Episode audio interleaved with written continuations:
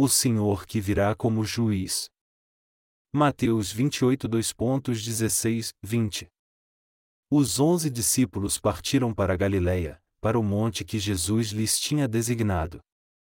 Quando o viram, o adoraram, mas alguns duvidaram. Chegando-se Jesus, falou-lhes, dizendo: É-me dado todo o poder no céu e na terra. Portanto, ide fazei discípulos de todos os povos, batizando-os em nome do Pai, do Filho e do Espírito Santo, ensinando-os a guardar todas as coisas que eu vos tenho mandado. E certamente estou convosco todos os dias, até a consumação do século. Como vocês estão hoje? Viver nesse mundo nos dias de hoje é algo muito confuso e perturbador. O preço do petróleo alcançou os 60 dólares por barril e muitos dizem que logo ele chegará a 100 dólares. A lei que permite a introdução do código de barras sob a pele das pessoas passou nos Estados Unidos.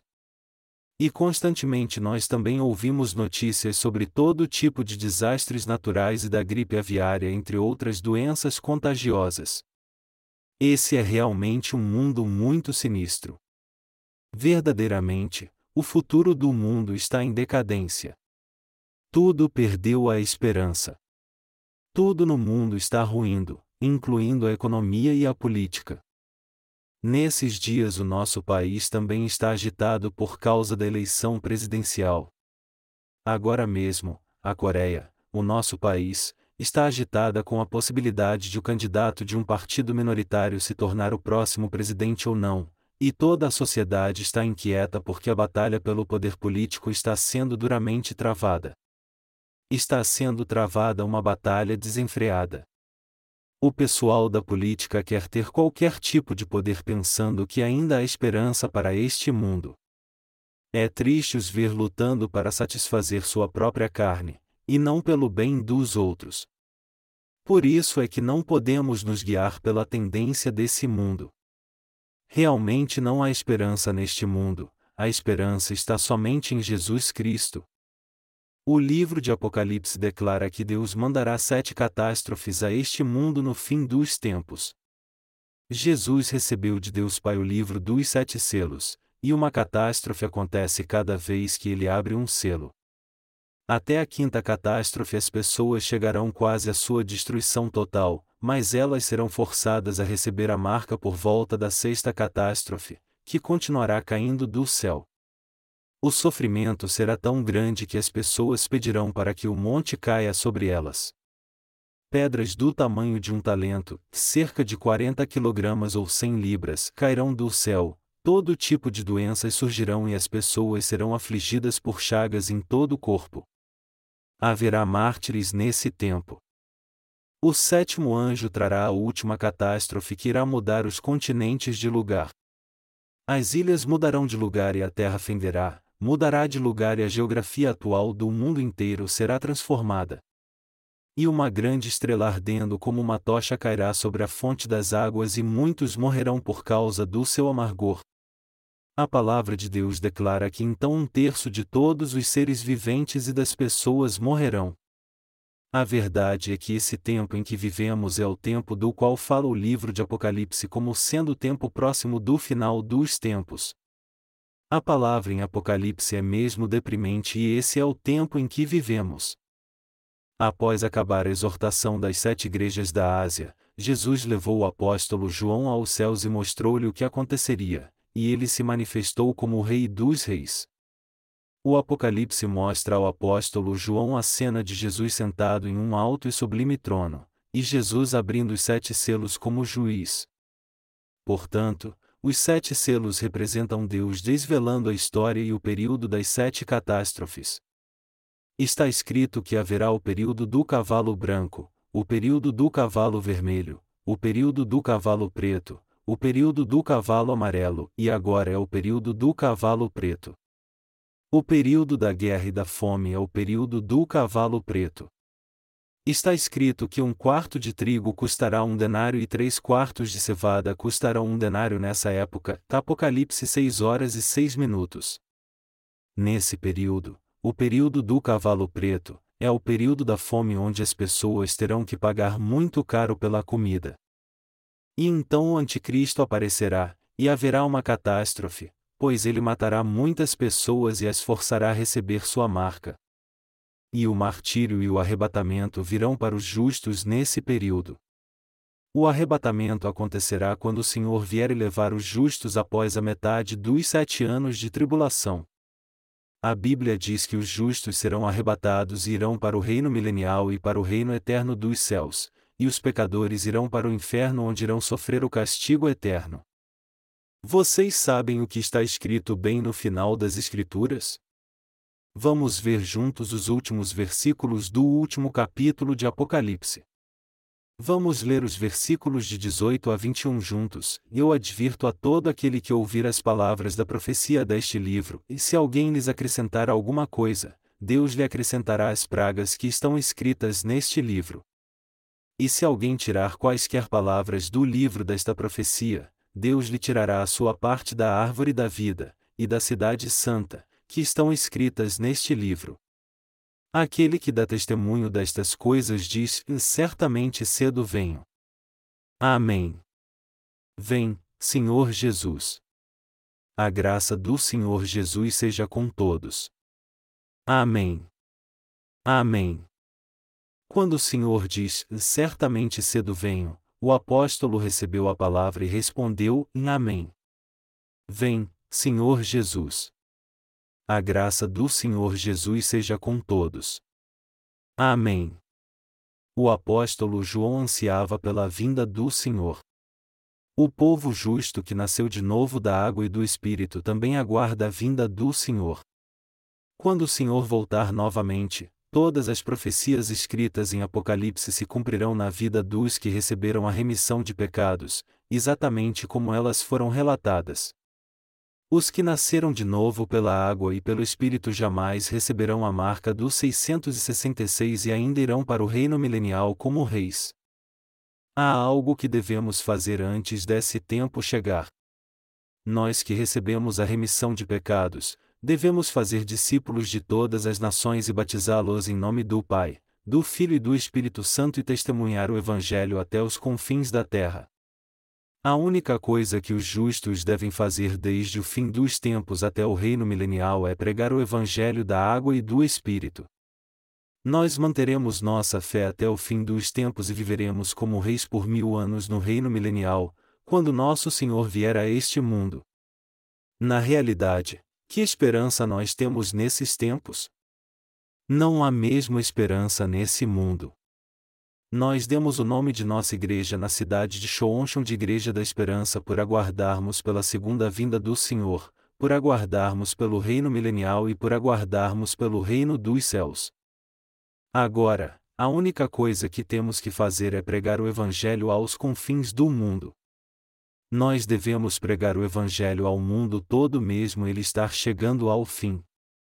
Nosso Senhor disse: E certamente estou convosco todos os dias, até a consumação do século. Mateus 28, 20. Por isso é que não temos que nos preocupar com esse mundo estar chegando ao fim. Nós só precisamos crer que o nosso Senhor virá, e por isso temos que preparar nosso coração e pregar o Evangelho da água e do Espírito até o dia que o Senhor voltar. Os obreiros de Deus têm que se casar e ter um ministério, batizar os nascidos de novo em nome do Pai, do Filho e do Espírito Santo, fazer discípulos de todas as nações, pregar o Evangelho da água e do Espírito, dar o seu melhor, e viver triunfando nesse mundo. Nós só temos que viver dessa forma e ir com o Senhor quando ele voltar novamente. Como os acontecimentos futuros são óbvios. Acontecerá tudo exatamente como está escrito. O início do fim do mundo virá com as guerras e fomes. Virá o início da grande tribulação e depois a imposição da marca 666 no meio da tribulação, e aqueles que rejeitarem a marca enfrentarão a morte, e depois disso o Senhor virá e nos levará para o céu. Primeiro, a colocação da marca 666 será voluntária, mas depois será impossível comprar ou vender alguma coisa sem a marca, e aqueles que até o último instante não receberem a marca, enfrentarão a morte. Nesse tempo, o Anticristo aparecerá e dirá para todos o adorarem, mas nós o resistiremos até o fim. O mundo se unirá como uma só nação com o Anticristo na liderança, e a marca 666 será fundamental para governar o povo. O Anticristo se levantará como líder do mundo todo e ele será essencial na política. Ele fará com que todos tenham a marca em sua mão direita ou na testa para ter o controle sobre eles. Na verdade, o trabalho de pôr a marca será preparado secretamente. Eles terão tudo preparado e tentarão criar gradativamente uma atmosfera positiva, com um método menos ofensivo possível para pôr a marca. Mas nós que nascemos de novo da água e do Espírito não receberemos a marca até o fim porque a marca é o ingresso para o inferno. Nós só seremos arrebatados se tão somente ficarmos firmes até a vinda do Senhor, aí ele nos levará. Como está escrito em Apocalipse 14 horas e 13 minutos, bem-aventurados os mortos que desde agora morrem no Senhor, será muito difícil suportar a tribulação. Mas nós não estamos com medo porque o Senhor prometeu estar conosco até a consumação dos séculos. Nós chegaremos ao fim após vivermos nesse mundo pregando o Evangelho como fazemos agora, e uma coisa que está clara é que o Senhor está conosco. Por isso é que não temos que nos preocupar muito. Mas devemos nos preocupar em como devemos viver nesse período de fim de mundo iminente. A Terra está seguindo seu curso e a tribulação está próxima, então o desafio mais importante é como devemos viver se quisermos manter a fé. Devemos pregar o Evangelho ao mundo todo até entrarmos no paraíso, o reino milenial, e o reino eterno do novo céu e nova terra. Nossa última tarefa é empregar todos os nossos esforços para expandir o reino de Deus antes de encontrarmos o Senhor. Muitas dificuldades virão. Devemos viver com fé agora, para que possamos suportar até o fim. E a Bíblia diz que aqueles que viverem segundo a fé serão guardados da hora da tribulação. Apocalipse 3 horas e 10 minutos. Por isso é que temos que viver com fé. Durante o fim dos tempos, precisamos guardar a nossa fé crendo no Evangelho da água e do Espírito de coração, mantendo-o firme ao invés de trazer tumulto para a igreja por causa do medo da tribulação. Eu estou falando de antemão sobre o tempo que virá, para que vocês possam estar preparados com fé, e não para assustá-los falando da tribulação do final dos tempos e nem para que vocês tragam todos os seus bens para a igreja. Eu não quero que vocês tragam todo o seu dinheiro, casa ou bens para a igreja. Pelo contrário, eu peço que vocês gerenciem bem suas finanças e sirvam ao Evangelho bem também, para que não tenham nenhuma preocupação com comida ou outras necessidades básicas, pois o tempo da vinda do Senhor está próximo. Eu não tenho nenhum outro motivo oculto. Eu só penso em como poderemos pregar esse evangelho da água e do Espírito dentro e fora do país e para sua família também, e em como faremos mais almas ouvirem ao evangelho. Eu acho que o nosso desafio é ajudar as pessoas do mundo a entender e crer no evangelho da água e do Espírito. E eu creio nisso também. Hoje nós pregamos o evangelho da água e do Espírito no mundo todo. Agora não há muitas pessoas que aceitam o Evangelho, mas a colheita será grande nos dias que virão. Cerca de 4 mil pessoas visitam nossa página na internet todos os dias. Mas, como isso é pouco comparado a 60 bilhões de pessoas no mundo todo. Mas o Senhor disse que no fim dos tempos ele plantará duas oliveiras e pregará o Evangelho com toda determinação. Por isso é que eu creio que muitos passarão a crer nesse tempo e também muitos serão martirizados. Eu creio que se nós neste momento plantarmos as sementes pregando o Evangelho da água e do Espírito, todos aqueles que não o receberam agora e que ainda nos perseguem, irão crer nele quando os desastres começarem a acontecer. Quando houver uma mudança nas condições climáticas da Terra e os terremotos surgirem, eu creio que muitos se lembrarão do Evangelho da água e do Espírito que nós pregamos, e finalmente passarão a crer no Evangelho da verdade, porque a palavra no livro de Apocalipse declara que um incontável número de pessoas vestidas com vestes brancas ficará diante do Senhor. Apocalipse 7, 9, 14. O apóstolo João que escreveu o livro de Apocalipse sabia desse fato também. Isso significa que não havia muitos no mundo que haviam recebido a remissão de pecados, mas uma multidão de pessoas de todas as nações, tribos, povos e línguas crerão em meio à tribulação e receberão a salvação através de seu martírio.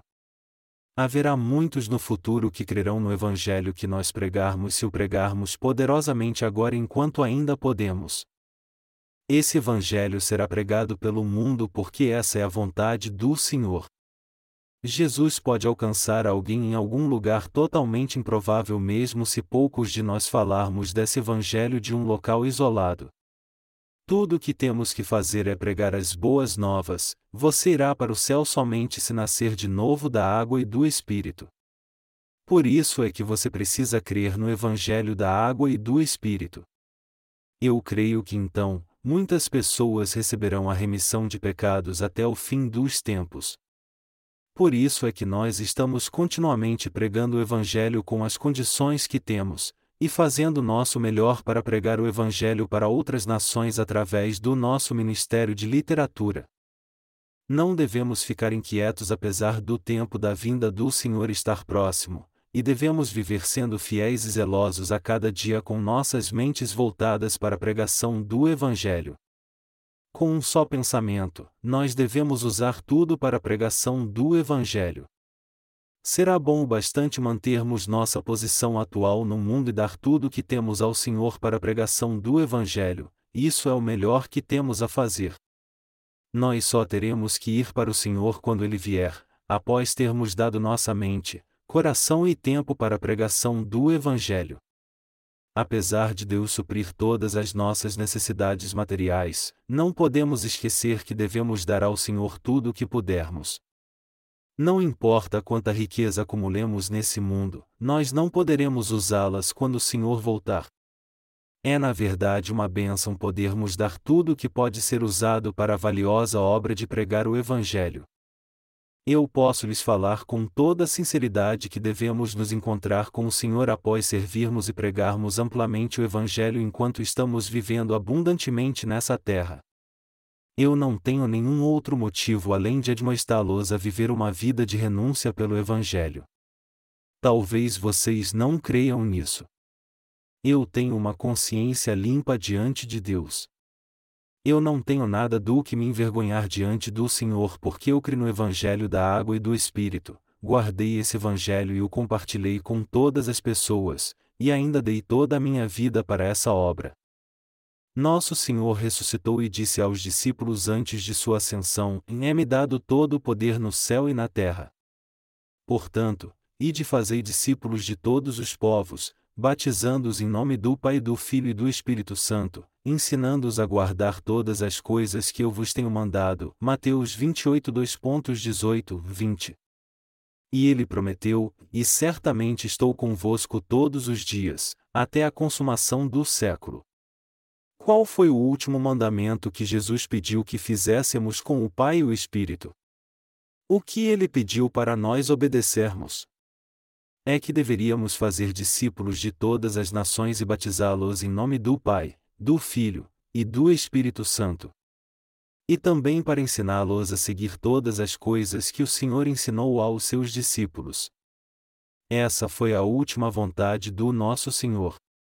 As pessoas deixam um testamento antes de morrer. Alguns temem não poderem deixar um testamento quando estão com a doença de Alzheimer, então eles gravam seu último desejo numa fita. Assim como alguém que tem uma última palavra para dizer aos seus filhos, temos que nos lembrar que Jesus deixou um testamento depois de ter ressuscitado e logo antes de ascender aos céus. Ele disse, portanto, ide fazei discípulos de todos os povos, batizando-os em nome do Pai, do Filho e do Espírito Santo, ensinando-os a guardar todas as coisas que eu vos tenho mandado. Isso significa que devemos crer na palavra de Deus e viver pela fé. Quando eu falo, eu tenho uma consciência limpa, eu quero dizer que nunca omito o batismo que Jesus recebeu quando eu prego o Evangelho. Eu nunca preguei o Evangelho sem o seu batismo, só para ganhar mais pessoas, e eu nunca farei isso no futuro também. Crer em Jesus sem o batismo que ele recebeu é inútil. O livro de Apocalipse, o último livro da Bíblia, diz que Deus irá apagar o nome da pessoa do livro da vida se ela omitir uma parte sequer das Escrituras. E também está escrito que Deus irá acrescentar às pragas aquele que acrescentar alguma coisa à sua palavra. Apocalipse 22 2.18, 19. Ter as pragas acrescentadas e o nome apagado do livro da vida significa ir para o inferno e receber o castigo eterno. Então, todos têm que crer no Evangelho da água e do Espírito assim como ele é. Como a pessoa ficará satisfeita ao receber o veredicto de inocente por um pecado que a levava a crer que era culpada, e que a envergonhava e atribulava a cada dia? O sentimento de liberdade será indescritível.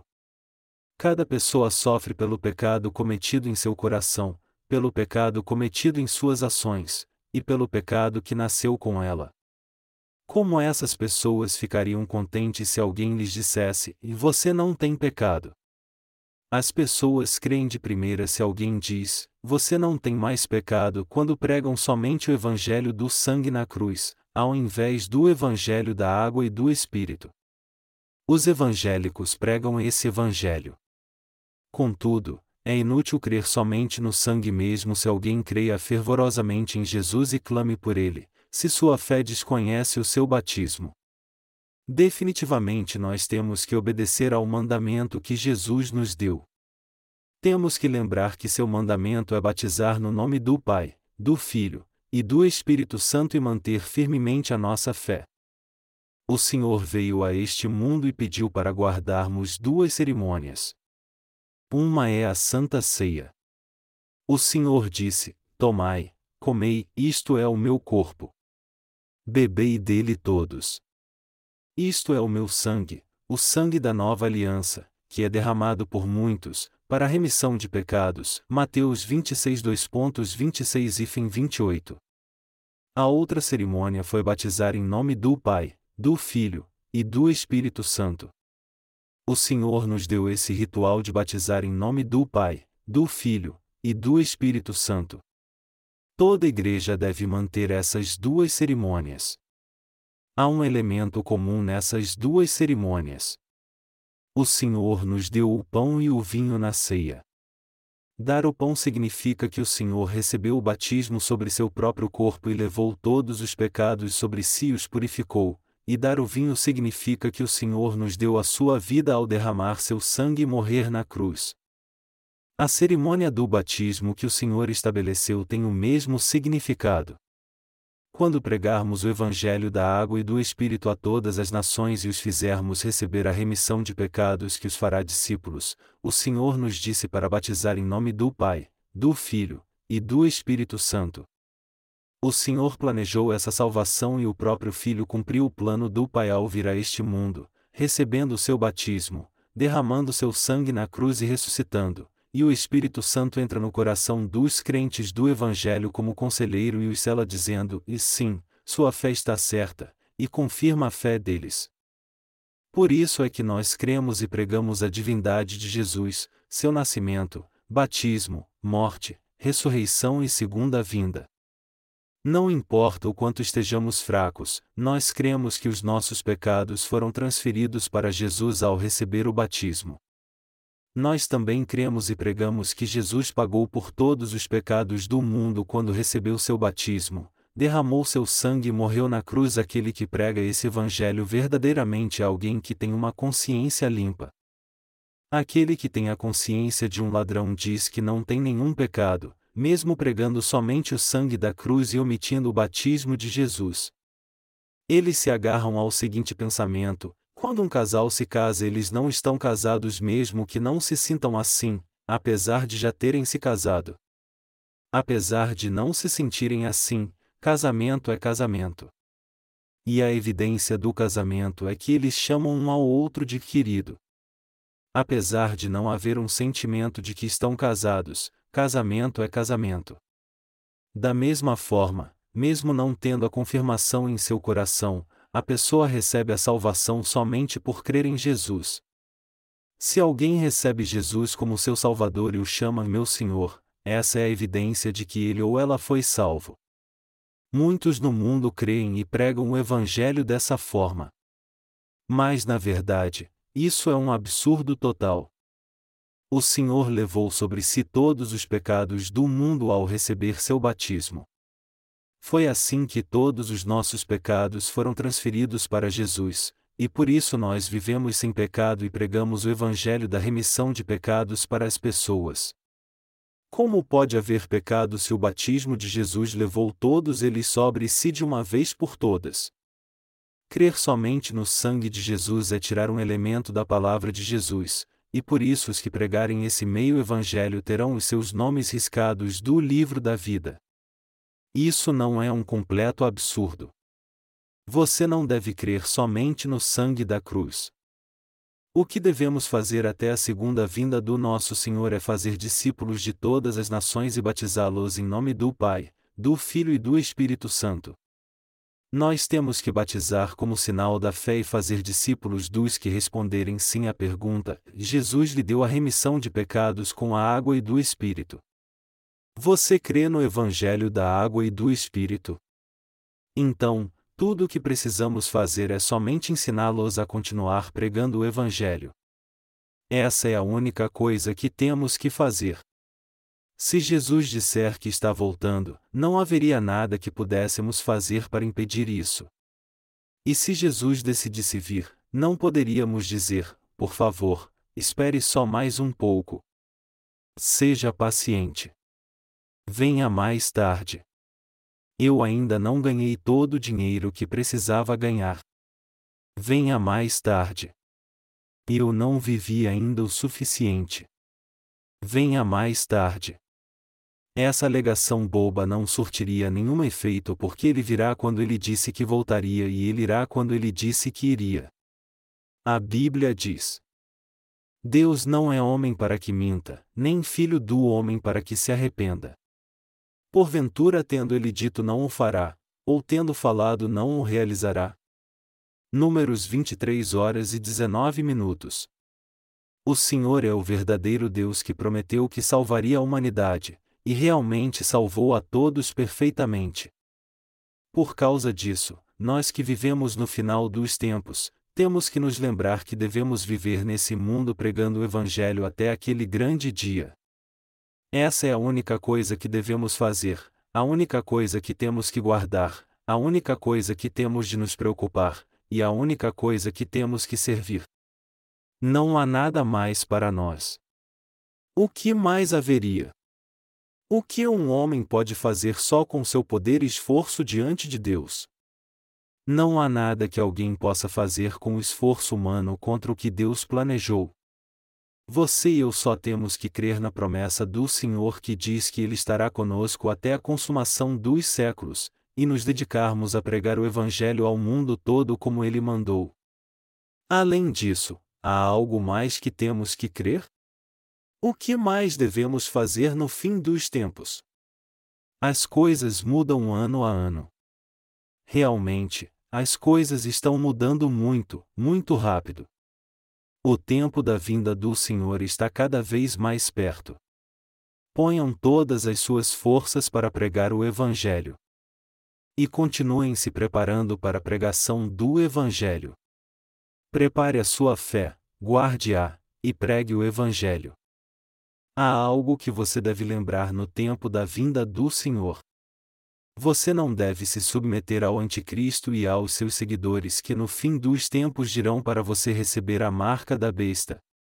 Quando eles disserem para recebermos a marca em nosso corpo, tudo o que devemos fazer é não recebê-la. Certamente, eles irão nos ameaçar quando dissermos que não a receberemos.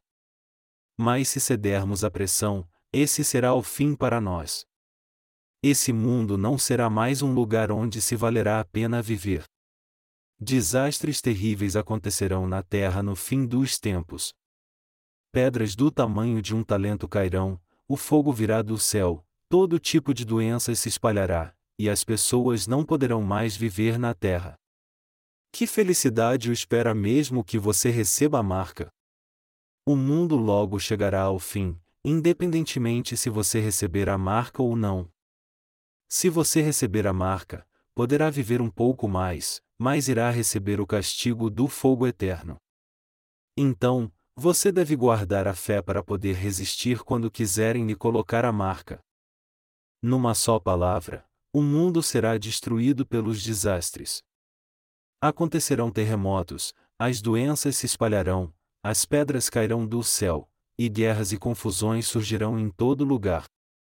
Porque o mundo estará nesse caos, um forte e carismático líder se levantará nessa situação e seus seguidores tentarão implantar um chip eletrônico no corpo das pessoas para ter o controle sobre elas.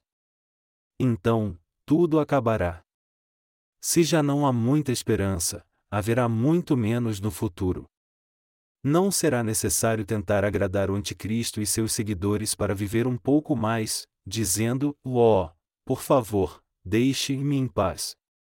Eu farei tudo o que quiser. Eu estou me preparando para viver sem o apoio do governo e do mercado. Sabendo que o fim do mundo está próximo, eu vou me preparar para ele. Como eu vou me preparar para isso? Isso é um segredo.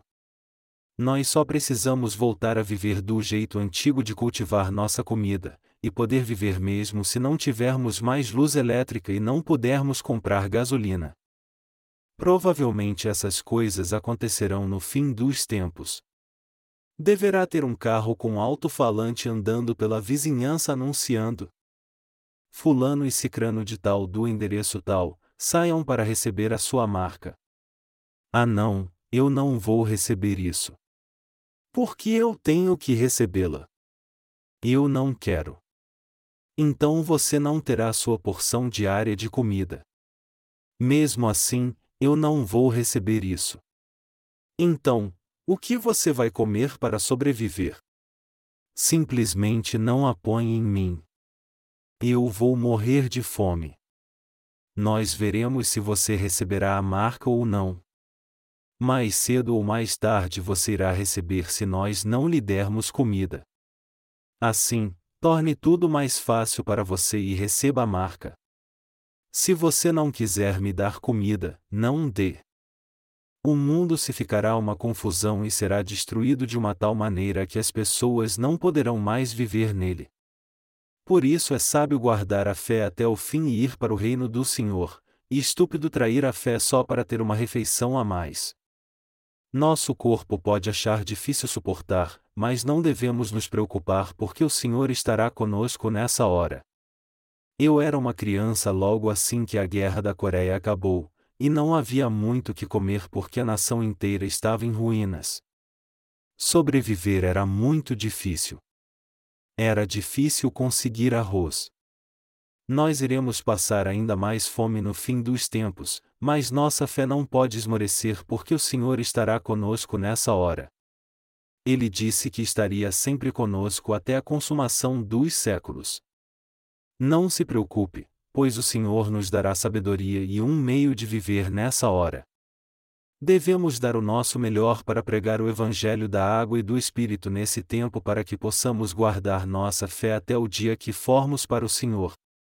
Mesmo agora o Senhor está conosco. O Senhor está conosco quando somos prósperos, o Senhor está conosco quando estamos rindo e nos divertindo, e o Senhor está conosco mesmo quando estamos sofrendo e passando por tempos difíceis. Não acontece o mesmo com você? O Senhor está com você quando as coisas estão indo bem e o Senhor está com você quando você está sofrendo. O Senhor está sempre com você, certo? O Senhor nos prometeu, e certamente estou convosco todos os dias, até a consumação do século. Então, não se preocupe muito com o fim dos tempos, e só tenha em mente que devemos pregar o Evangelho agora, enquanto ainda podemos. Nós só precisamos publicar mais livros para que as pessoas venham a conhecer esse Evangelho da água e do Espírito, e pôr mais livros eletrônicos em nossa página na internet, e fazer fielmente tudo o que pudermos para nos encontrarmos com o Senhor.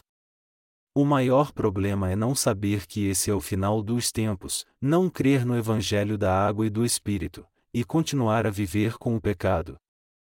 Quando o Anticristo aparecer no final dos tempos e disser que devemos pôr a marca, os que não creem no Evangelho da água e do Espírito serão os primeiros a ter a marca estampada.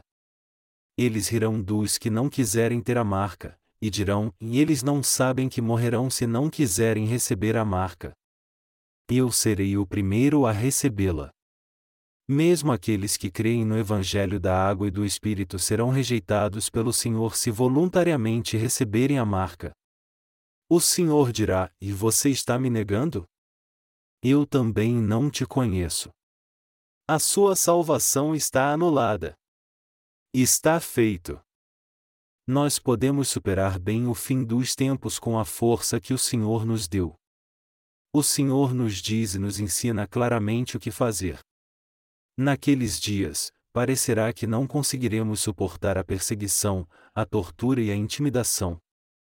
Mas o Senhor que está conosco nos dará coragem e dirá: E seja forte e corajoso. Eu estou com você. Logo você estará comigo no paraíso. Então nós diremos: Ei! Seus filhos do diabo! Matem-me se quiserem. Eu louvo a Jesus como a nossa compatriota Kansum Yo louvou na independência da Coreia quando ela estava na prisão durante o período colonial do Japão. Ameacem-me o quanto quiserem. Eu não vou piscar nenhum olho. Por que nós teríamos medo da morte? Em breve nós iremos para o reino dos céus viver com o Senhor para sempre.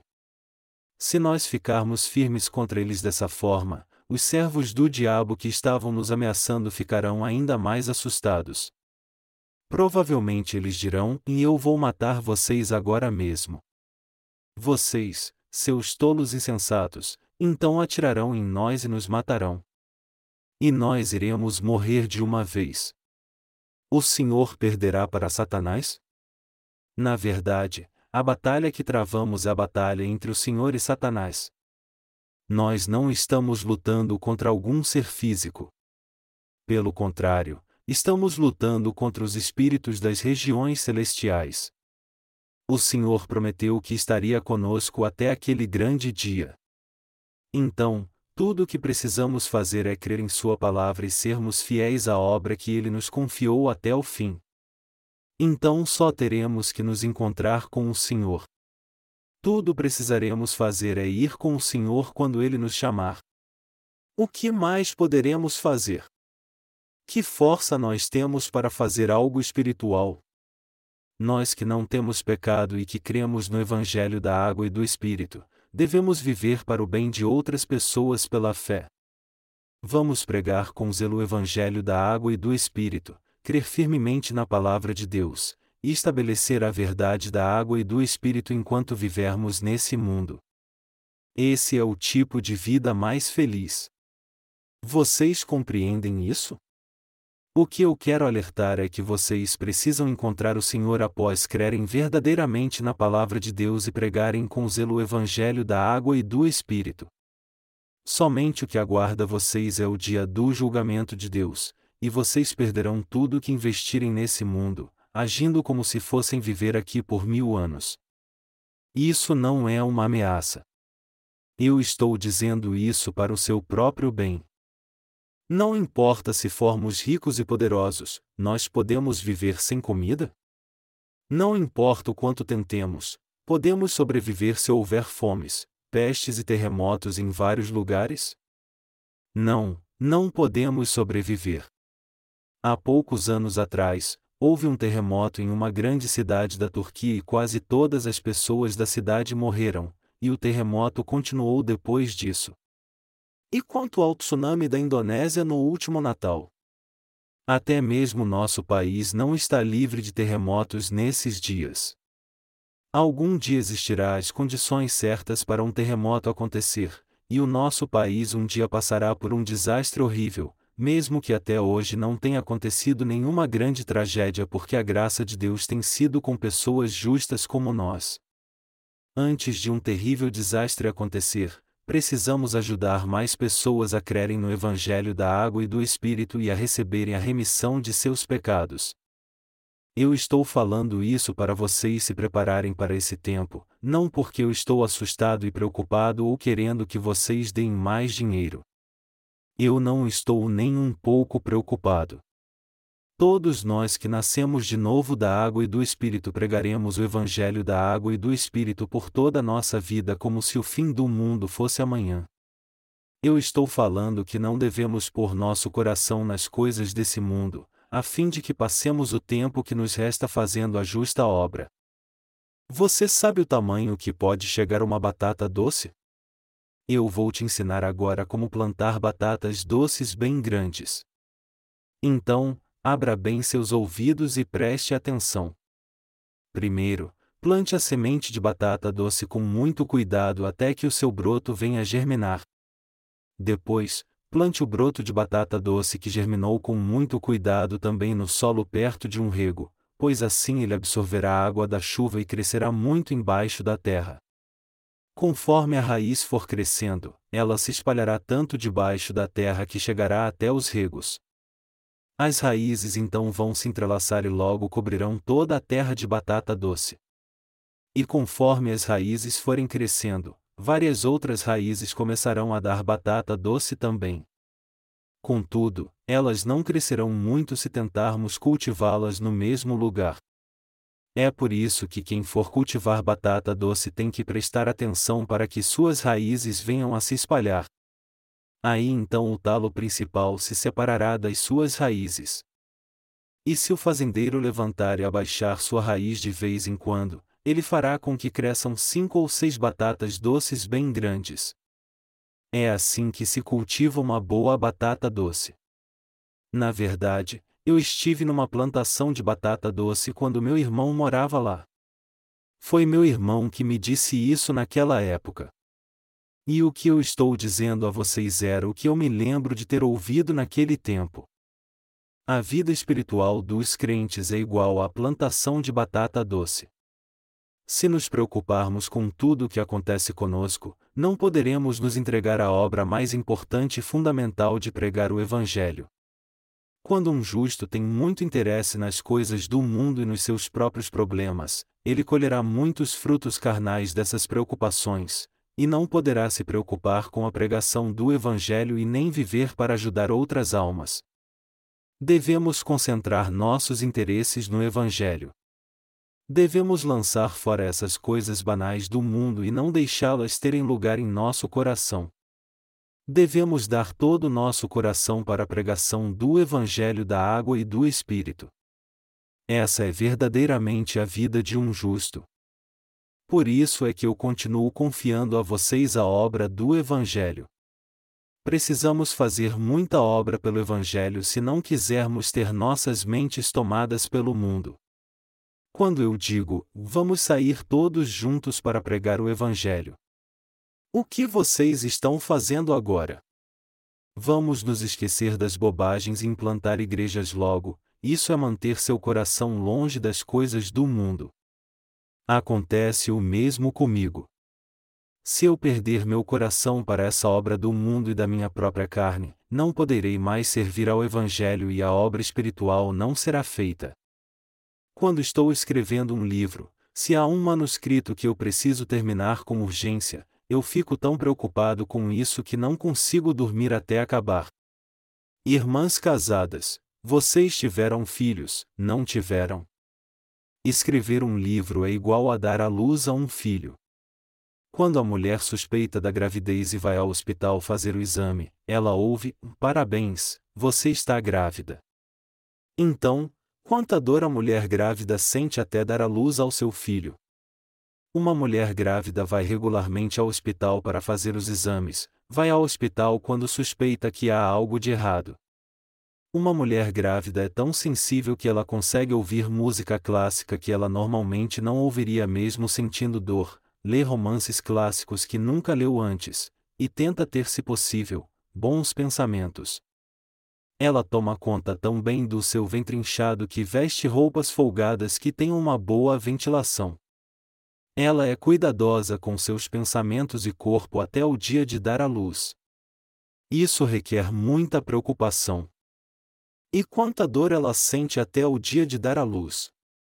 Quando ela dá à luz, ela passa por uma dor muitas vezes maior que sente um paciente de câncer.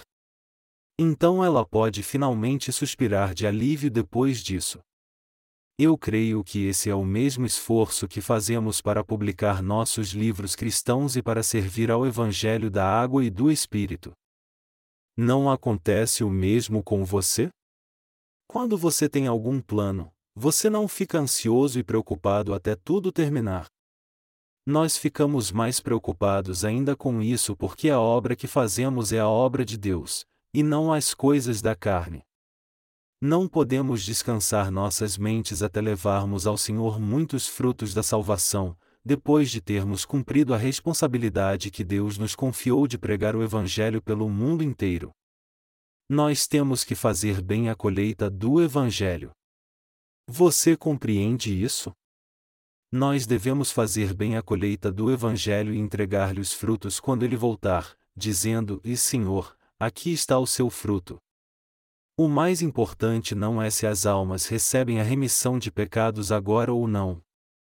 Pelo contrário, o mais importante é que devemos obedecer ao mandamento do Senhor, isto é, pregar o Evangelho da água e do sangue, e batizar os que receberam a remissão de pecados no nome do Pai, do Filho e do Espírito Santo assim como ele mandou, e devemos ensiná-los e ajudá-los a seguir o mandamento do Senhor fielmente.